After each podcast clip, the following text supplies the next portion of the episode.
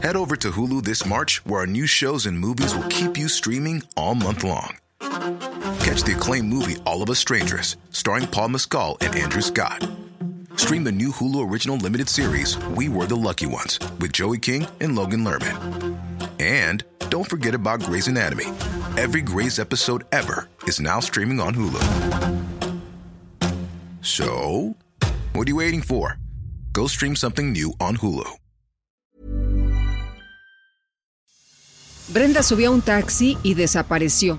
Renata tenía 13 años cuando le quitaron la vida y Fátima tenía apenas 12 cuando la asesinaron sus vecinos.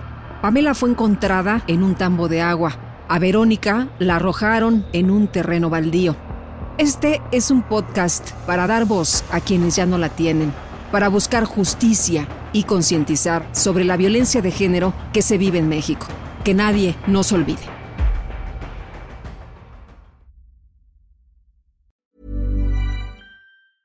If you thought the only way to get a more defined jawline with natural looking results was through surgery, think again. Juvederm Volux XC is a non surgical injectable gel filler that improves moderate to severe loss of jawline definition and can help you achieve natural looking results with little downtime. Even better, this improved definition lasts up to one year with optimal treatment. No maintenance required. Improve jawline definition for a smooth, sculpted look with Juvederm Volux XC. For important safety information and to find a licensed specialist, visit juvederm.com. That's J U V E D E R M.com. Not for people with severe allergic reactions, allergies to lidocaine, or the proteins used in Juvederm. Common side effects include injection site redness, swelling, pain, tenderness, firmness, lumps, bumps, bruising, discoloration, or itching. There's a risk of unintentional injection into a blood vessel, which can cause vision abnormalities, blindness, stroke, temporary scabs, or scarring. Talk to a licensed specialist to find out if it's right for you.